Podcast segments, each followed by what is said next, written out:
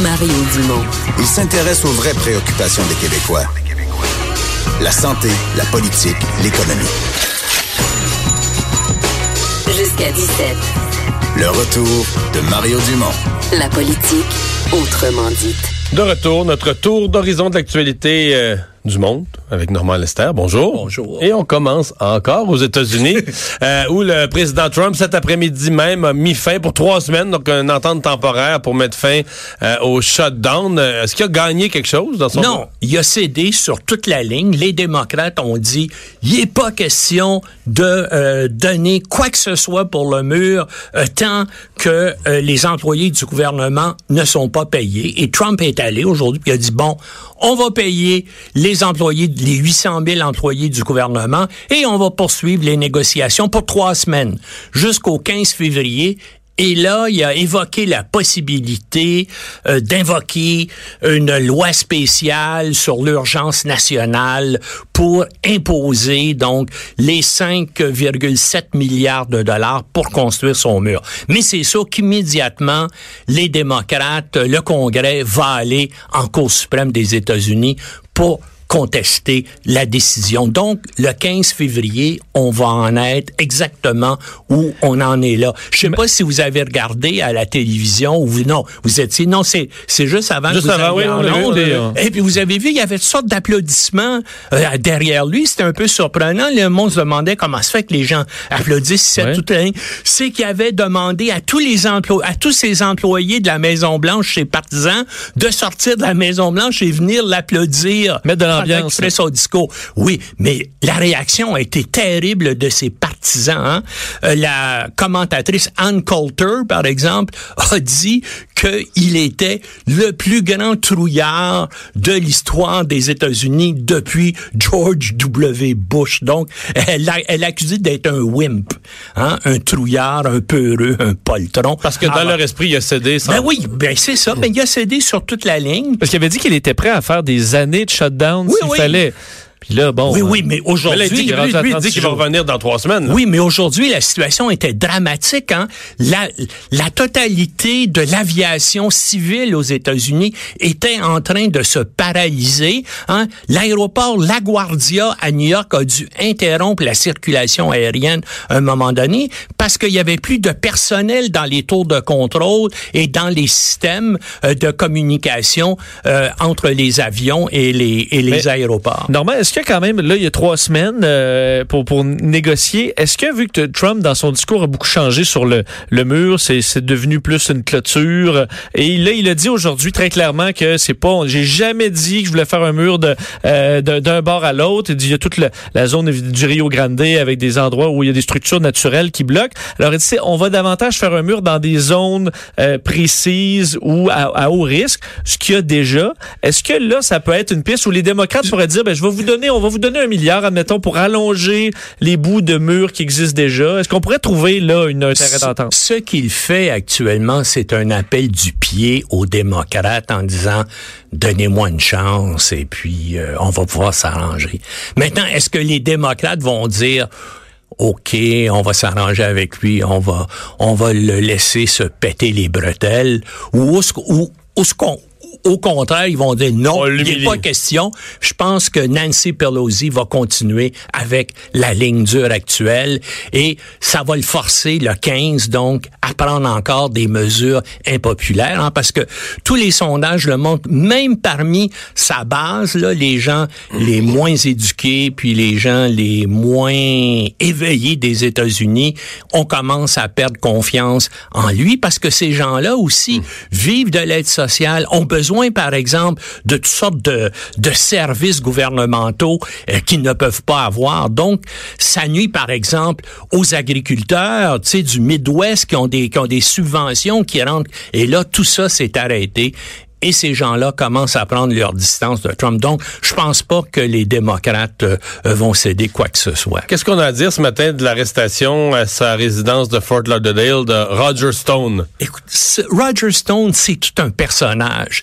C'est l'incarnation même du magouilleur politique d'extrême droite, du magouilleur politique républicain. Et ça, depuis l'époque de Richard Nixon, au point où Roger Stone s'est fait tatouer la face de Richard Nixon dans son dos et il en est fier.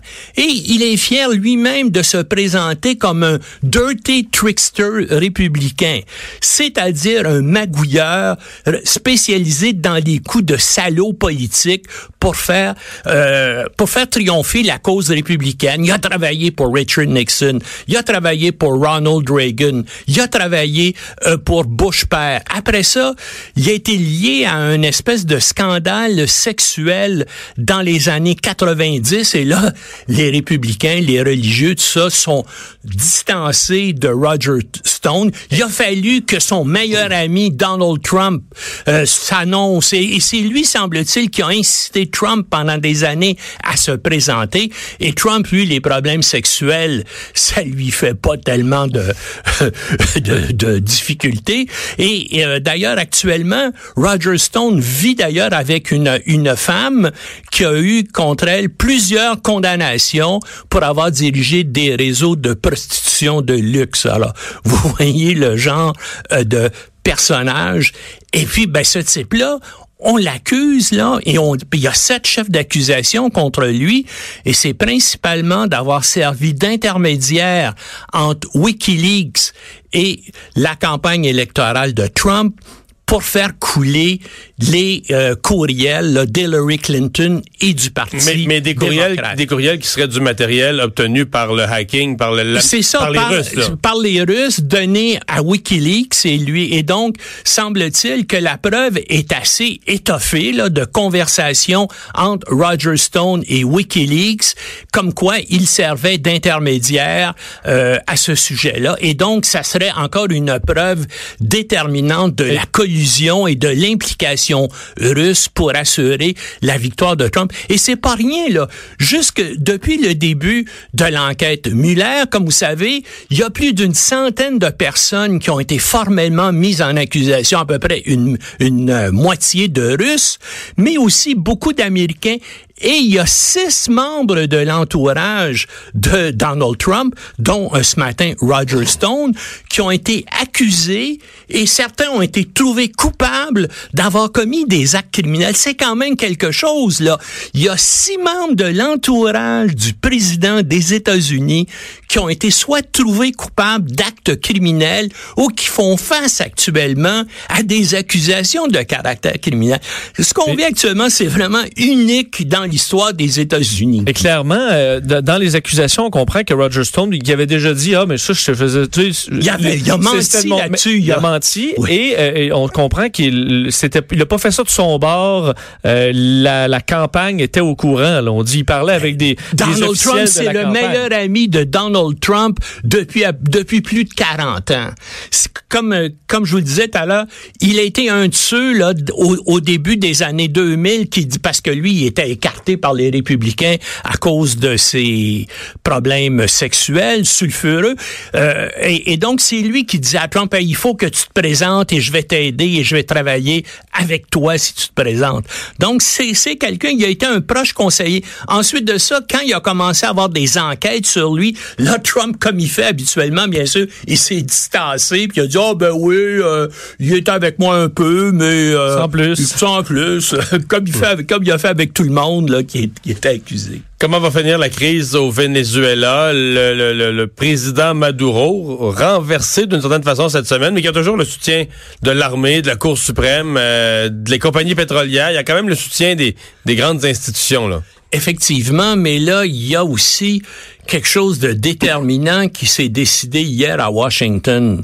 C'est que le gouvernement des États-Unis a dit, nous, bien sûr, euh, Maduro a immédiatement expulsé les diplomates américains euh, de Caracas en, leur donnant 72 heures, ce qui va être demain, pour euh, quitter le territoire.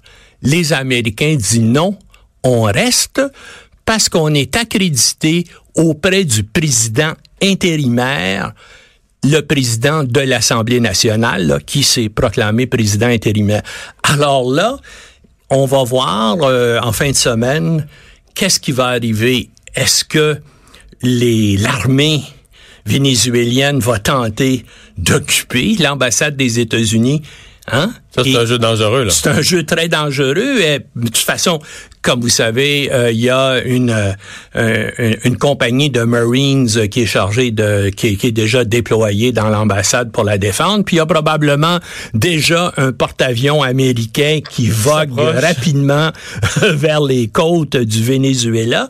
Mais il, il va falloir qu'il y ait euh, qu'il y ait- est-ce que ça va tourner à l'épreuve de force? En tout cas, écoutez, c'est quand même remarquable. Le président intérimaire, là, est dans la clandestinité. Voilà un État qui est reconnu par des pays importants, notamment les États-Unis, le Canada, le Brésil, l'Argentine et d'autres, qui est dans qui est dans la, dans la clandestinité sur son propre territoire. Et puis là, bien sûr, tous les organes de l'État vénézuélien sont bloqués avec ça. Alors, il, va falloir qu'il y ait un dénouement euh, à la crise. Qu'est-ce qui pourrait arriver? Est-ce qu'il pourrait y avoir un intermédiaire? Il y a des gens qui évoquent même que le pape pourrait intervenir. Ben, le Venezuela est un pays de tradition euh, catholique. Et, comme vous savez, c'est arrivé au cours des dernières années dans des conflits comme ça que, que le pape finalement est, Ouais, est- est lui-même un Sud-Américain, il ben connaît oui, l'Amérique il est lui-même un Sud-Américain, donc euh, peut-être qu'il y aurait une solution euh, dans cette direction-là, mais mais les partisans de Maduro qui sont pris dans des trafics de drogue, dans des magouilles, tout ça, euh, eux autres, bien sûr, vont avoir peur d'aller en prison. Et pour aider ça, le nouveau président intérimaire a évoqué la possibilité qu'il y ait amnistie. C'est une façon aussi De calmer. de- et d'assurer une transition, mais c'est terrible parce que il y a des gens coupables de terribles exactions ou qui ont fait, euh, qui ont, qui ont été dans le trafic de drogue ou qui ont commis des crimes, notamment la police secrète de Maduro a torturé des gens, en a assassiné, et pour s'assurer qu'il n'y ait pas de guerre civile, ben le président intérimaire et son, son, euh, les gens qui dominent l'Assemblée nationale ont dit on est prêt à accorder peut-être Une- euh, une amnistie- une amnistie. une amnistie. Euh, il nous reste une minute, Normand, pour parler de, de l'ambassadeur du Canada en Chine, McCallum, qui a commenté la situation de Mme Wang Zhu devant le tribunal, euh, qui s'est excusé une journée et demie après. Bon? Oui, mais il a dit la vérité. Si tu te rappelles, on en a parlé ici oui. Il, y a, il, y a, il y a à peu près deux semaines. Les sanctions, nous, au Canada, on n'a pas ces sanctions-là contre l'Iran. On a des sanctions bien moins importantes. Et puis, de toute façon, euh, désobéir aux sanctions canadiennes s'entraîne pas euh, les conséquences judiciaires comme aux États-Unis. Et en plus de ça, Donald Trump lui-même a dit, je vais me servir de ça dans mes négociations tarifaires avec la Chine. Donc, il a montré que c'était pour lui qu'un instrument de négociation.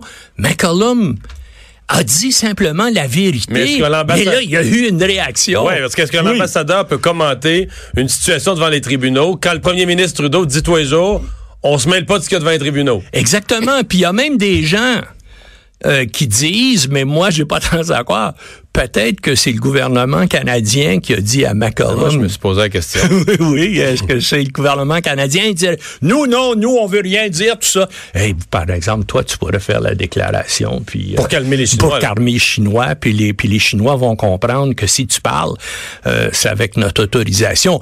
Parce que je vois pas comment McCollum, qui est quand même un ancien ministre, qui est un, qui est un gars qui a passé sa vie en politique à Ottawa, comment il aurait été assez naïf pour faire une déclaration semblable, structurée et tout ça devant la presse chinoise si il n'y avait pas eu l'aval du gouvernement du Canada. Mais ça, probablement qu'on ne saura Ça jamais. va jamais, ouais. Peut-être